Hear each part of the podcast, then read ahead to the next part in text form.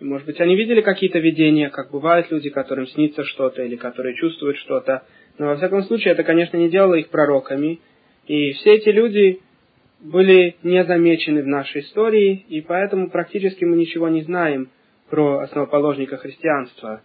Но, во всяком случае, не исключено, что он был передан нашими мудрецами э, римлянам, чтобы римляне его убили, или же, может быть, его сами наши мудрецы наказали смертью, которую он заслужил, как описано здесь в Торе. И с тех пор его ученики христианская религия преследовала всех евреев от мала до велика, взрослых и детей, мужчин и женщин, и уничтожала их в миллионах в течение нашей истории за якобы смерть их, в кавычках, Бога. И во время всей нашей истории неевреи пытались перевести нас в их религии, и у христиан на это было затрачено уже очень много усилий. Они пытались перевести нашу нацию в свою религию насильно, они же пытались перевести нас с помощью каких-то благ, которые они нам предлагали. И они пытаются это сделать и сегодня. Сегодня, к сожалению, тоже существует немало организаций, и миллиарды долларов уходят на перевод евреев в христианство. Успех у них сравнительно небольшой, при том, какие огромные деньги они затрачивают, и как много они предлагают каждому еврею, который отбросит Всевышнего и перейдет в их нечистую религию. При этом успех у них сравнительно небольшой. Им удалось перевести только небольшое количество евреев, самых незнающих, самых далеких от иудаизма. Им, конечно, никогда не удалось перевести никакого по-настоящему религиозного еврея, потому что все их доводы и доказательства глупы и основаны на неправильном переводе нашей Торы и на незнании святого языка. И как может вообще быть какое-то доказательство, что человек – это Бог, или что соблюдать заповеди сегодня не нужно, ведь христиане не соблюдают заповеди Торы. Они даже не знают, как объяснить наши заповеди. Даже такая простая вещь, как календарь, когда в какой день каждого месяца будет праздник, для этого ведь нужно знать лунный период и построить календарь правильно по словам наших мудрецов. У них же даже нет нашего календаря. Откуда они знают, когда Роша Шана, когда Йом-Кипур, когда Суккот? Есть некоторые виды христиан сегодня, которые делают вид, что они соблюдают заповеди евреев, ради того, чтобы перевести евреев к себе. Они называются евреи за Иисуса. И, тем не менее, разумеется, их соблюдение заповедей очень далеко от правды. Как они могут соблюдать заповеди без получения традиции от нас? Как я уже сказал, даже чтобы знать, когда какие праздники попадают, нужно для этого знать Талмуд и получить традиции от наших мудрецов. Вообще эта группа христиан соблюдает только небольшую часть заповедей, только те из них, которые заметны снаружи скажем, их в кавычках раввины, на самом деле священники, могут иметь бородку и носить талит, например.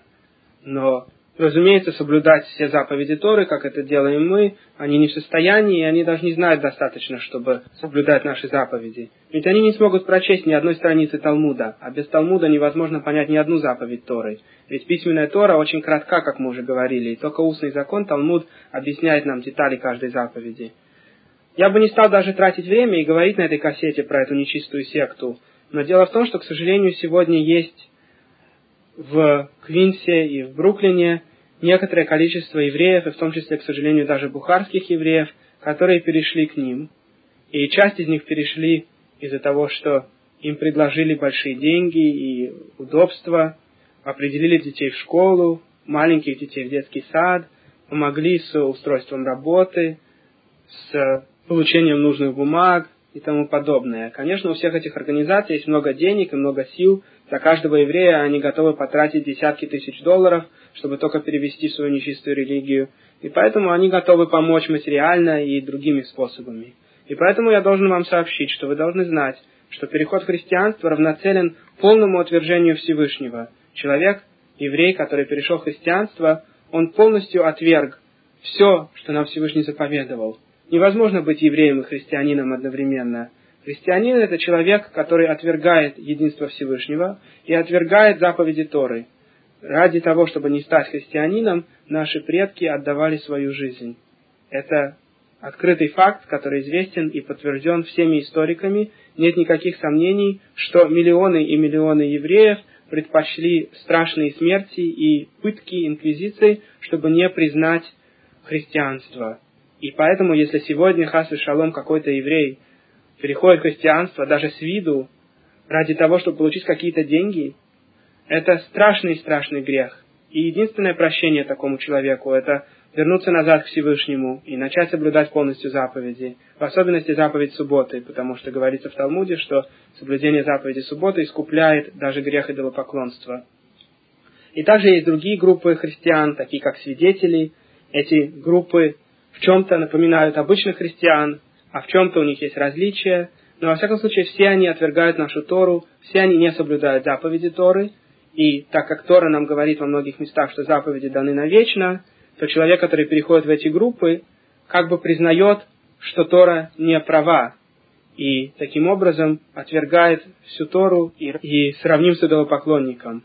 И поэтому все эти группы различных христиан для нас ничем не лучше, чем те нации, которые мы изгнали из земли Израиля.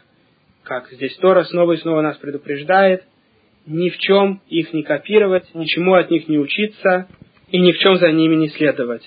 Дальше Тора описывает нам закон, относящийся к подстрекателю. Человек, который приходит к евреям и начинает их уговаривать поклоняться идолам или не соблюдать заповеди Торы, называется подстрекателем. С ним, конечно, нельзя соглашаться и нельзя его даже слушать. А нужно было его предать смерти во времена, когда у нас был Санхедрин, когда у нас была возможность наказывать виновных смертью. А сегодня, конечно, мы не можем никого наказывать смертью уже больше двух тысяч лет, как никого еврейский народ не мог наказывать смертью, потому что у нас нету Сангедрина, и мы не имеем никакой власти. Но, по крайней мере, мы должны держаться очень далеко от таких людей. Людей, которые приходят со своими аргументами, что не нужно соблюдать заповеди Торы. Мы должны держаться от них подальше и, конечно, не пускать их в свой дом и не вступать с ними ни в какие диспуты.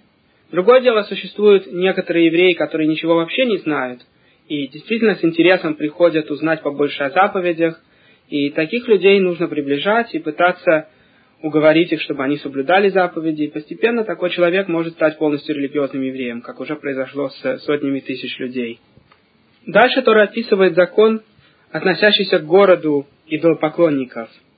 Если большинство города начинает поклоняться идолам, то тогда не только убиваются сами идолопоклонники, но все, что находится в этом городе, уничтожается. Поэтому праведники, которые живут в этом городе, уходят из него без всего. Все их имущество и все, что у них было накоплено, пропадает, когда этот город полностью уничтожается. Какой урок мы из этого можем выучить? Талмуд говорит по одному из мнений, что вообще ни разу не было случая, чтобы был такой город, и были соблюдены все условия, чтобы соблюсти заповедь, как здесь описано. Если это никогда не произошло, то зачем же Тора записала это? Ради того, чтобы мы выучили свой урок. А в чем этот урок? Урок это в том, что нужно держаться подальше от злодеев. Дело в том, что здесь страдают не только сами злодеи, которые поклонялись идолам, но все, кто среди них тоже. Человек иногда выбирает жить в грешном городе, потому что там есть возможность хорошо заработать, бизнес там идет очень хорошо, это может быть богатый город. И поэтому урок, который он получает, что уничтожается весь город и все его имущество. То, зачем он жил в этом городе, в результате все равно будет уничтожено. И, конечно, для нас сегодня тоже очень важно выбирать всегда жить среди религиозных евреев. Человек может думать, мне предложена работа в южной части страны. Там очень мало религиозных евреев, но зато мне там предложена хорошая работа. Я поеду туда и буду обучать своих детей, чтобы они соблюдали заповеди Торы. Тора нам говорит, что так не получится. Всегда, когда мы уезжаем из места, где живут мудрецы Торы, где много ешив, много синагог, микв, кошерной пищи, даже если мы собираемся соблюдать заповеди в месте, куда мы едем, мы не сможем их так же хорошо соблюдать. В новом месте у нас будет множество соблазнов, которых нету в месте, где мы сейчас находимся. Надо всегда пытаться выехать в более кошерное место, в поселение, где живет больше кошерных евреев. В городе Нью-Йорк есть немало ортодоксальных районов, где большинство жителей религиозные евреи, и нужно пытаться жить в этих местах. Таким образом, вам и соблюдать заповеди будет легче, потому что все, что требуется ради соблюдения заповедей, в этих районах обычно легко достать. А ведь во многих городах, куда бывает, что уезжают бухарские семьи, там даже нету миквы. А без миквы женщина всегда запрещена мужу. Как же она себя очистит? Получается, что женщина будет с мужем тогда, не сходя в микву, и это страшный страшный грех, и за это они оба получат наказание духовного отсечения, карет, и вдобавок их дети, которые родятся от них, тоже будут нести отпечаток того, что они родились от женщины Ниды. Запрещено уезжать в город, где нет миквы. Если вы уж собираетесь куда-то уехать, нужно обязательно проверить, что в месте, куда вы уезжаете, есть миква для женщин. Микву более важно иметь, чем даже синагогу. Если нет синагоги, можно молиться в чем-то доме, в чьей-то квартире. А вот если нету миквы, что вы будете делать? Куда женщина пойдет окунаться? Ведь даже если она примет сто душей и тысячу ванн, она останется нидой, пока не сходит в кошерную микву. И кошерную микву строят с большими предосторожностями, точности по закону, как мы получили от Моше на горе Синай и позже записанном в Талмуде. И множество множество деталей должны быть соблюдены, чтобы миква была кошерной. И ни одна из этих деталей не соблюдена при строительстве обычной ванны, и поэтому женщина, которая окунается в ванне, никаким образом не выходит из своего статуса ниды.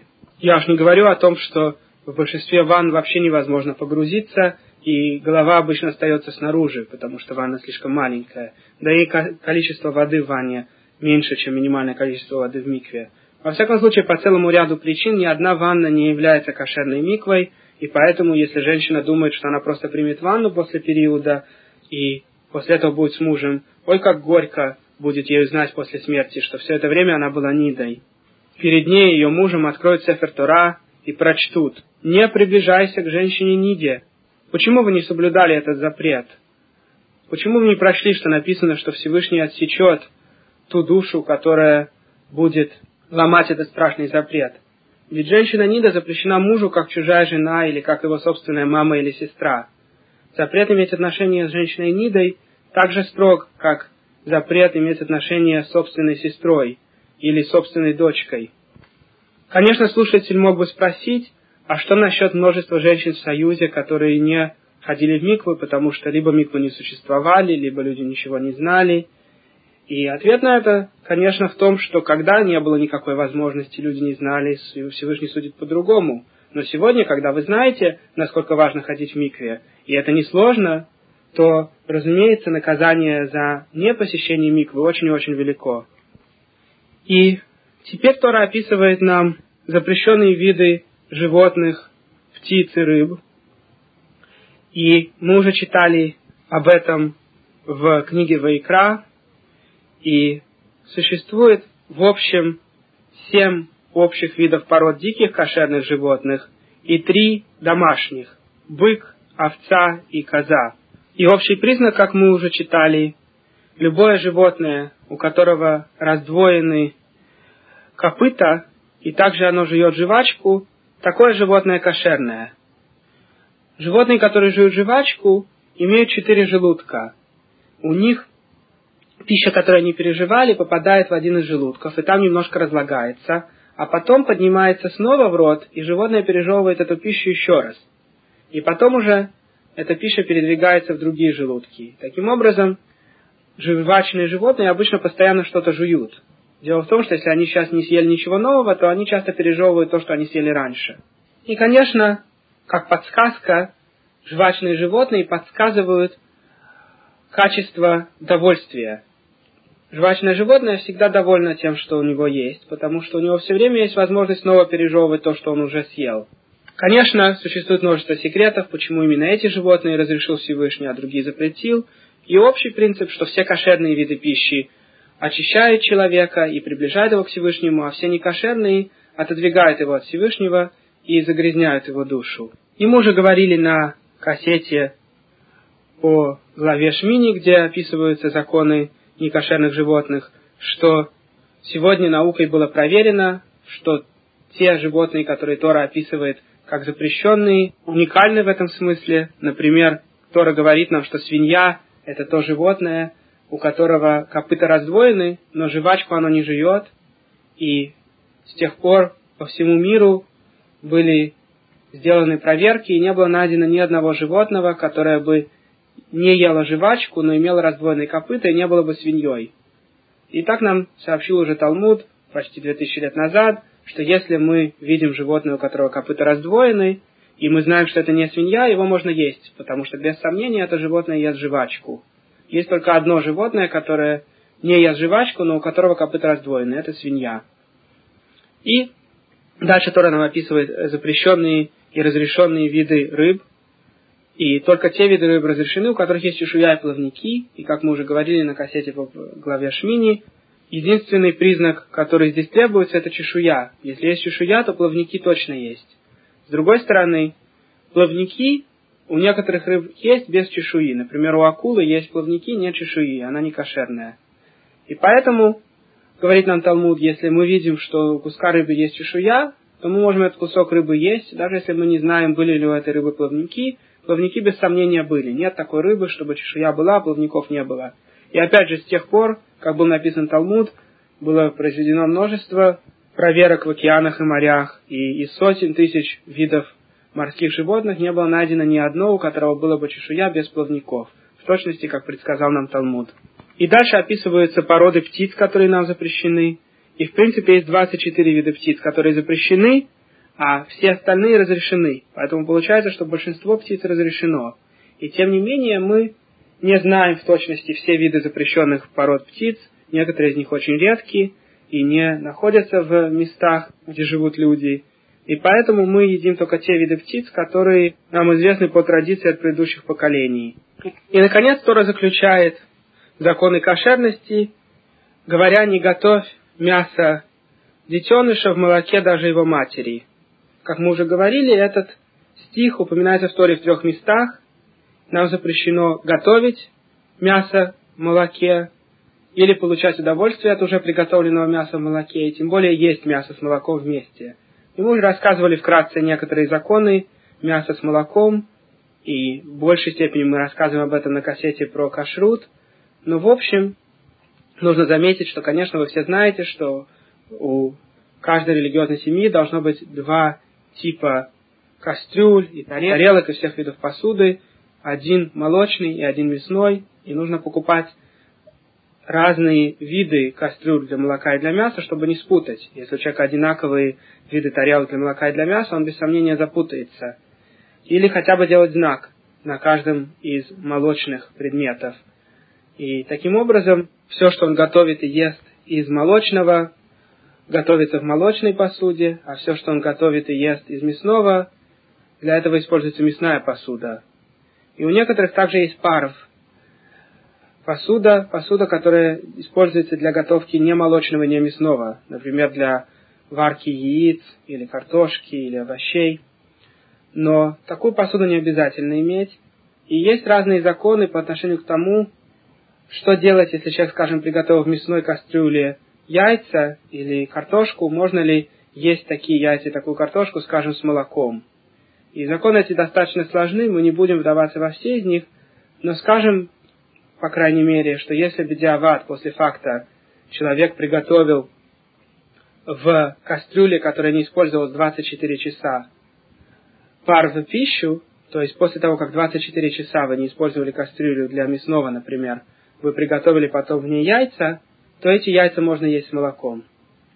И еще у нас существуют законы, сколько нужно ждать между молоком и мясом, и после молочного можно есть мясо сразу, но нужно помыть рот и руки и убрать, конечно, все со стола от остатков молочной пищи, а потом есть мясное.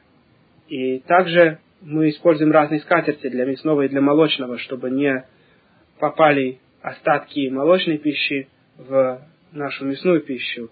Но по кабале желательно подождать час между молоком и мясом, и поэтому многие ждут полчаса или час, и только потом едят мясное после молочного.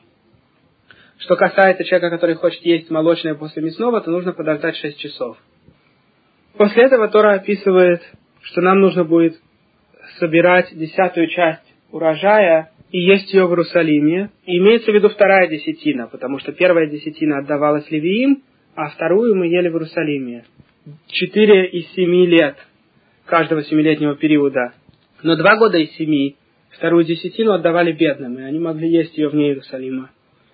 И, конечно, законы Маасерот, отдавание различных частей урожая достаточно сложны, и к нам вне земли Израиля они не относятся, и поэтому я не буду вдаваться в их детали.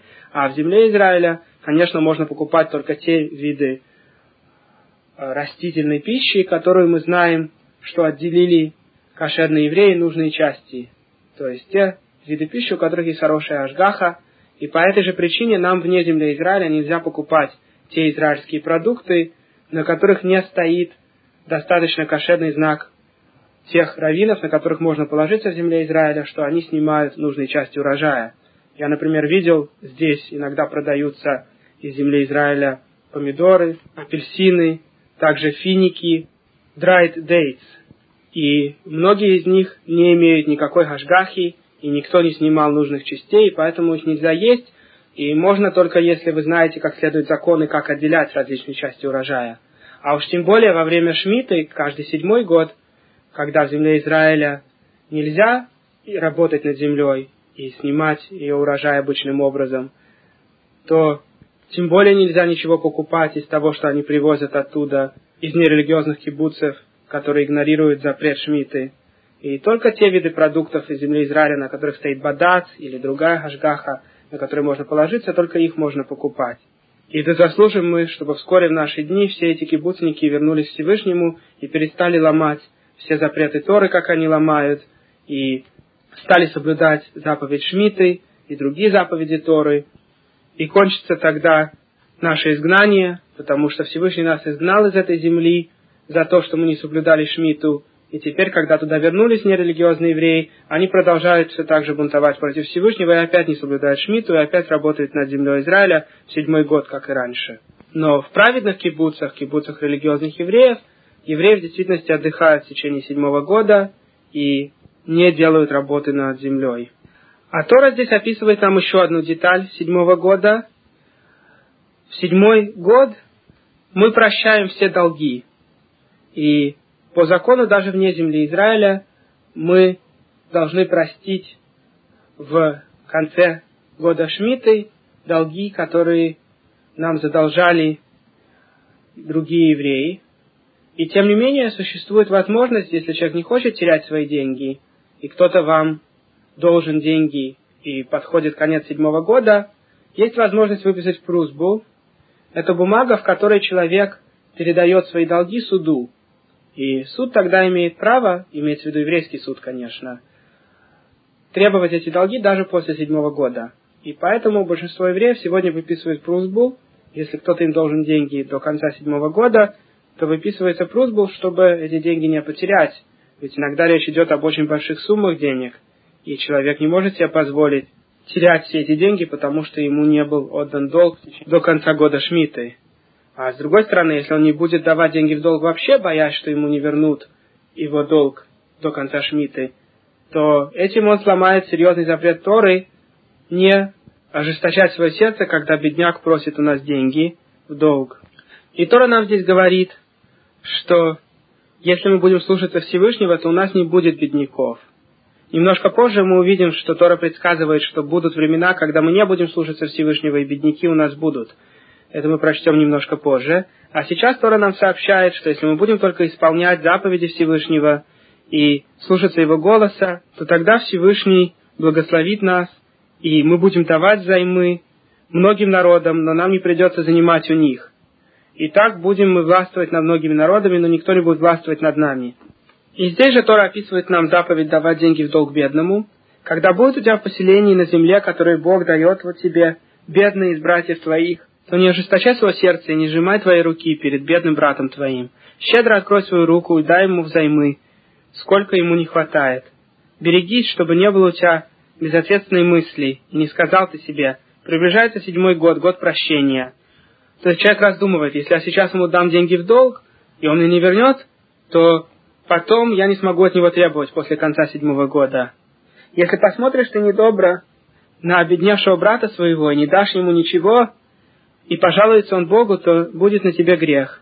Поэтому старайся давать ему, и не будет досадно сердцу твоему, когда ты даешь ему, ибо за это благословит тебя Бог во всех делах твоих, которые будешь делать ты. не переведутся бедные на земле, и поэтому щедро открывай руку бедному и брату в нужде на своей земле. Здесь Тора предсказывает, что хотя мы могли бы заслужить, чтобы у нас не было бедняков, если бы мы все служили Всевышнего, но на практике так не произойдет, и будут времена, когда среди нас будут бедняки. Дальше Тора описывает еврея, который настолько обеднял и обнищал, что он продает самого себя. И человек, конечно, не имеет права себя продать, пока у него не останется абсолютно ничего. Если он уже продал все, что у него было, он может продать себя. И, конечно, продавание себя не заключается в том, что он становится полной собственностью другого еврея. Самотора нам говорит, что мы рабы Всевышнего, а не рабы других евреев. И в каком-то смысле тот, кто себя продал, становится господином, а не рабом, как говорит Талмуд. Хозяин обязан относиться к нему не хуже, чем к самому себе, иногда даже лучше. Если у хозяина, например, есть одна подушка, он обязан ее отдать своему рабу, а не оставить ее себе. И, конечно, существуют строгие законы о том, как хозяин может относиться к своему слуге. И во всяком случае, отношение к слуге еврею гораздо лучше, чем сегодня отношение работодателя к своему работнику. И после шести лет еврей уходит назад, когда он проработал шесть лет на работодателя, и работодатель обязан дать ему всевозможные виды животных и еды, как описывается здесь Торе. Это особая заповедь из Торы не отпускать раба еврея после шести лет пустыми руками. Ему нужно дать достаточно различных животных и видов еды, чтобы он смог начать свою жизнь сначала. И, как правило, рабу было так хорошо при господине, что Торе приходится обсуждать случай, когда раб не хочет уходить. И говорит здесь Тора, если раб любит тебя и твою семью, и так хорошо ему с тобой, что он скажет, я не хочу уходить, то ты должен взять шило и проколоть ему ухо около двери. И тогда станет он навеки твоим рабом. Навеки здесь имеется в виду до 50-го года, до года Йовел, как описывает Тора в другом месте. За что же протыкают рабу ухо? Дело в том, что еврей не должен хотеть быть рабом, даже если условия у раба лучше, чем у свободного человека. Еврей должен быть рабом только Всевышнего. И когда еврей выбирает быть рабом раба Всевышнего, рабом другого еврея, то тогда ему протыкают ухо, говоря как бы, ухо, которое слышало на горе Синай от Всевышнего, что вы должны быть моими слугами, и тем не менее он хочет стать слугой другого еврея, пусть это ухо, ухо будет проткнуто около Мизузы, там, где висят слова Шма Исраэль и другие слова о том, что Всевышний наш Господин, и нет другого, пусть ухо будет проткнуто около Мизузы двери. И мы гораздо больше обсуждали концепцию слуг на кассете по главе Мишпатим, и прослушая эту кассету, вы больше разберетесь с законами Торы по отношению к слугам и почему Тора разрешает возможность стать слугой. Хотя, конечно, разрешает это только в крайнем случае, когда у человека абсолютно ничего не осталось. И, между прочим, господин, как мы уже рассказывали по закону Торы, обязан беспокоиться не только о своем слуге, но и обо всей его семье. Хозяин, покупающий слугу, берет на себя также содержать всю его семью, его жену, его детей. Дальше то рассказывает о первенцах животных. Конечно, у кошерных животных их первенцы приносили жертву храме, а если у первенца какой-то недостаток на теле, например, отрезана часть уха или какой-то другой мум, то тогда эта первенца просто отдавалась коину, и коин его съедал.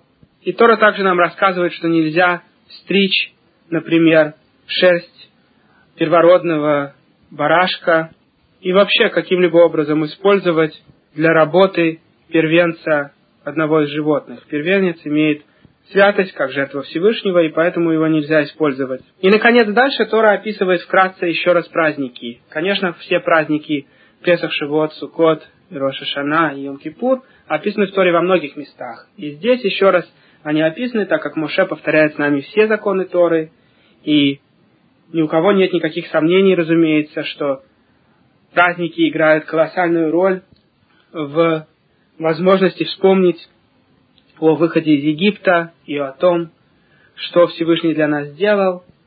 И кроме простого смысла праздников, конечно, каждый праздник сделан для того, чтобы исправить в духовных мирах то, что относится к этому празднику. Невозможно себе представить, сколько изменений человек делает, когда он поднимает лулав в Суккот, или ест мацу в Песах. И он исправляет таким образом весь мир. Все духовные миры, объясняют нам мудрецы Кабалы, поднимаются во время каждого из праздников. И наши предки исполняли каждую заповедь праздника, даже когда это стоило им всего, что у них было. В старые времена было не просто получить все, что требуется для праздника. Мы даже себе представить не можем, насколько трудно было исполнять заповеди праздников, скажем, 200-300 лет назад. Например, в Европе было невозможно почти получить нужные части растений для поднимания в сукот. Этроги растут, как вы знаете, только в, в южных странах. И поэтому привести этрог из земли Израиля или из Италии требовало огромных сил и стоил каждый этрог огромное количество денег в Европе. И люди отдавали большую часть своего состояния, чтобы иметь этрог, лулав. И во многих общинах было всего во всем городе один набор четырех растений. Один лулав для всех, один этрог для всех. И все евреи поднимали его по очереди. Каждый давал в подарок другому, потому что поднимать эти растения можно только когда они ваши. И потом следующий поднимал и дарил тогда следующему еврею. Огромные очереди становились, чтобы поднять один раз каждый день эти четыре растения. Однажды Вильнинский Гаон попытался достать эти четыре растения к празднику и не смог достать этрог. И у одного еврея был этрог, но он не готов был его продать ни за какие деньги. И потом этому еврею пришло в голову дать этрог Вильнинскому Гаону, но с условием, что эта заповедь, когда Вильнинский Гаон поднимет этрог вместе с остальными тремя растениями, пусть награда за эту заповедь перейдет этому еврею. И Вильнинский Гаон с удовольствием согласился. Он сказал, теперь у меня есть возможность выполнить заповедь полностью ради Всевышнего, так как награда за эту заповедь идет не мне, а тебе, то я смогу эту заповедь выполнить полностью лишем Шамаем. Я очень рад. Даже во времена, когда нацисты 60 лет назад оккупировали Польшу, евреи становились в очередь до рассвета, чтобы сразу же после рассвета начать поднимать четыре растения. Фашисты, когда узнавали, приходили, их разгоняли, били, и как только они уходили, евреи снова становились в эту очередь потому что они узнали, что у одного еврея были четыре растения в оккупированной Польше, и они были готовы стоять часами, чтобы только получить эти растения на мгновение, сделать благословение и потрясти их. Какое же будет оправдание у нас сегодня, если мы не будем покупать кошерные четыре растения и поднимать их? Сегодня их можно купить за 20 долларов. В Воропарке перед Сукотом продают кошерные четыре растения за 20 долларов. Всего 20 долларов. Если человек не хочет даже потратить 20 долларов, он может занять у кого-то, чтобы ему подарили таким образом, чтобы он мог выполнить заповедь. Какое у него будет оправдание, когда он придет после смерти перед Всевышним и окажется, что он не поднимал в Сукот четыре растения. Всевышний ему покажет всех тех людей, которые поднимали эти растения почти под страхом смерти. И множество и множество из его собственных предков, которые отдавали почти все свое состояние, чтобы только поднять эти четыре растения. А этот человек не захотел потратить свои десять минут, чтобы дойти до синагоги, занять у кого-то этрог и лулав и поднять их и потрясти, как положено. Какое у него будет оправдание? Сегодня существуют евреи, которые готовы ради того, чтобы приблизить своих братьев и помочь им соблюсти заповеди. Они стоят прямо на улице в Суккот и предлагают любому прохожему еврею, поднимите четыре растения, вам это ничего не стоит, мы вам покажем как. Вы знаете, что множество любавических евреев этим занимается. Какое будет оправдание у тех евреев, которые проходят мимо, не посмотрев на них? Им стоило всего несколько секунд их времени остановиться и поднять эти растения. Всего несколько секунд они не хотели потратить, чтобы исполнить эту прекрасную заповедь Всевышнего. Не зря Талмуд рассказывает нам, что в конце поколений люди будут настолько низки, настолько хуже, чем все их предки, как два диаметрально противоположных конца. До этого наши предки отдавали жизнь, чтобы соблюдать заповеди, были люди, которые пытались построить суку в Советском Союзе.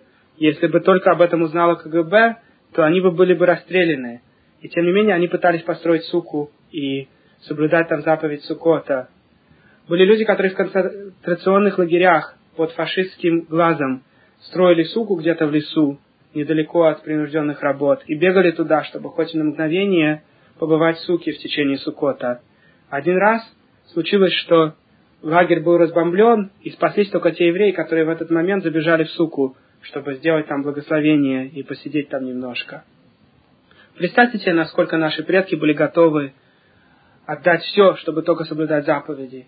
А мы, их потомки, не готовы отдать ничего, практически ничего, из собственного комфорта ради того, чтобы соблюсти заповеди Всевышнего. Насколько мы далеки от наших предков? Нас, даже сравнить с ними нельзя. Как может получиться, что всего сто лет назад большая часть европейского еврейства была полностью религиозным? Вы знаете, что в России, когда коммунисты пришли к власти, наверное, больше половины евреев соблюдали все заповеди, и многие из них были готовы на все, чтобы соблюсти заповеди Всевышнего. А когда пришли коммунисты к власти, даже многие из больших праведников не смогли удержать своих детей и оставить их религиозными. Как могло произойти такое?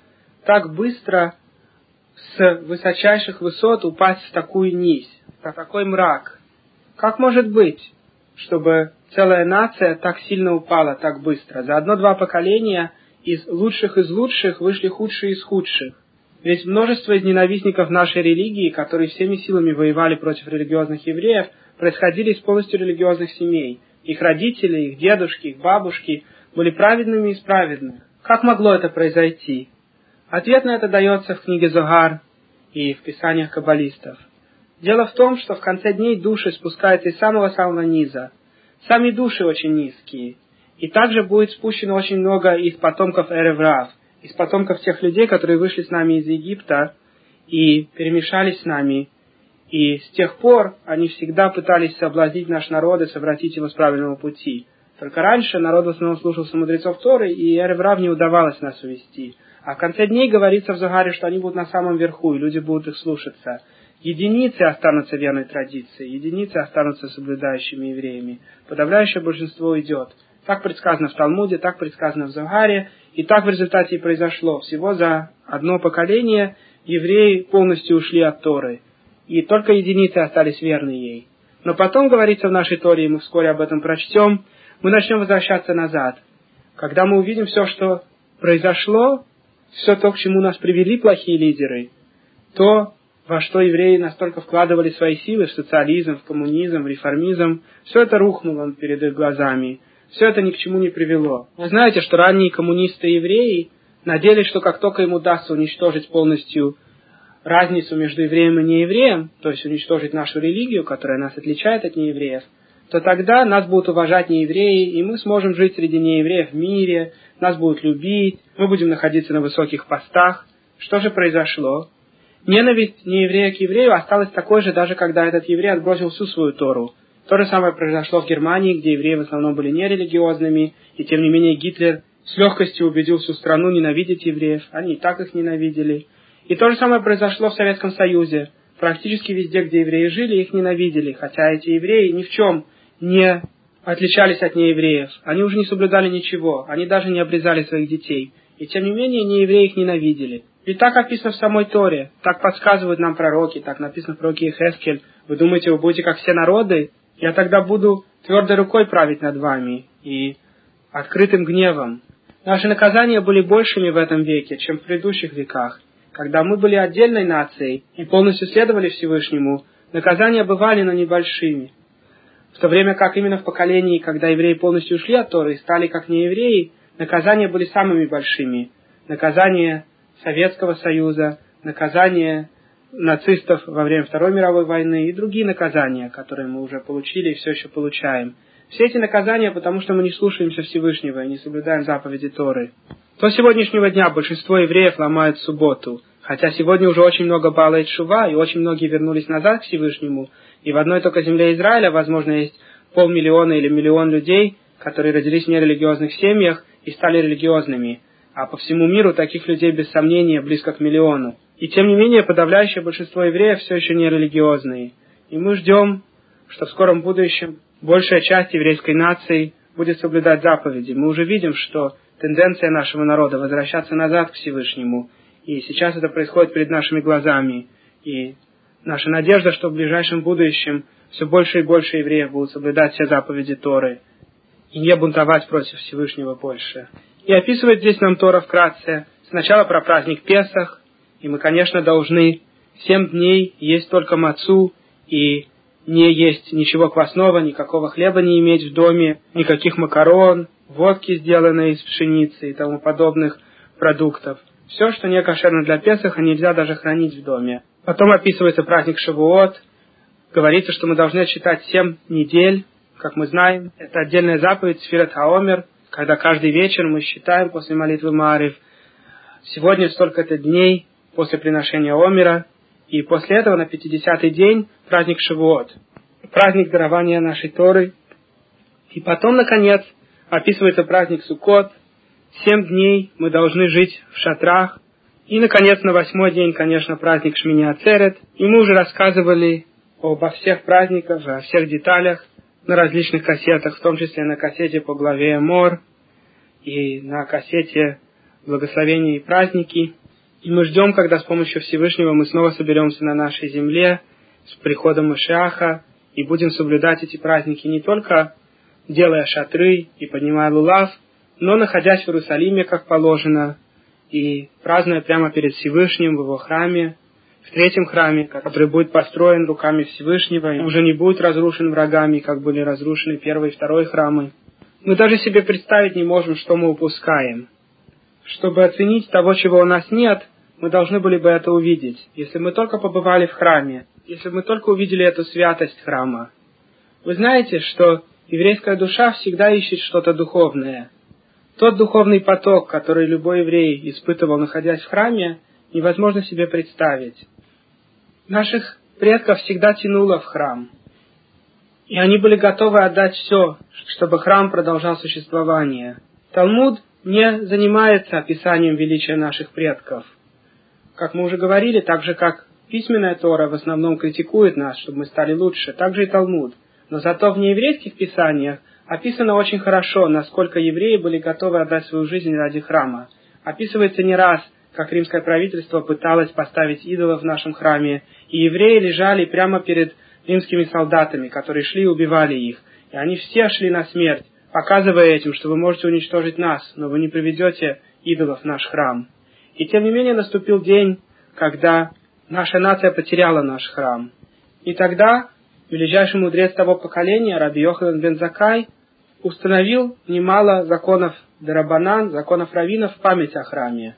Многое из того, что мы делаем, мы делаем в память о храме, хотя не все это знают. К примеру, по закону Торы, лулав и четыре растения нужно поднимать только в первый день, но в храме они поднимались все семь дней. После того, как храм был разрушен, Раби Йоханан бен установил, что мы поднимали даже вне храма четыре растения все семь дней в память о храме. Таким образом, первый день, когда мы поднимаем лулав и остальные растения, мы поднимаем его по закону Торы, а остальные дни мы поднимаем его по закону Дарабанан, по закону Рабьохана Бензакая в память о храме. И мы постоянно горюем о том, что наш храм был разрушен. Основной день, когда мы об этом вспоминаем, это, конечно, 9 ава, но также при других случаях, и, в том числе, и также перед тем, как мы говорим Беркат Амазон, мы читаем псалм, говорящий о разрушении храма, мы вспоминаем о храме, чтобы человек, даже когда поел, подумал снова, что мы сейчас не имеем своего храма. И, конечно, во время даже больших празднеств, как свадьба, разбивается стакан, чтобы показать нашу грусть о храме. И на голову хатана сыплется немножко пепла, чтобы мы вспомнили, что никакая симха сейчас не так полна, пока не будет отстроен снова наш храм, когда мы заслужим, когда придет Машиах. И тогда уже аз емал исхок пину, тогда мы будем по-настоящему веселы. Если у вас есть вопросы по этой кассете, пожалуйста, звоните 917-339-6518. И еще раз, если вы хотели бы субсидировать распространение этих кассет, пожалуйста, звоните Аврааму 718-846-6520 или Юрию по телефону 917-613-8775.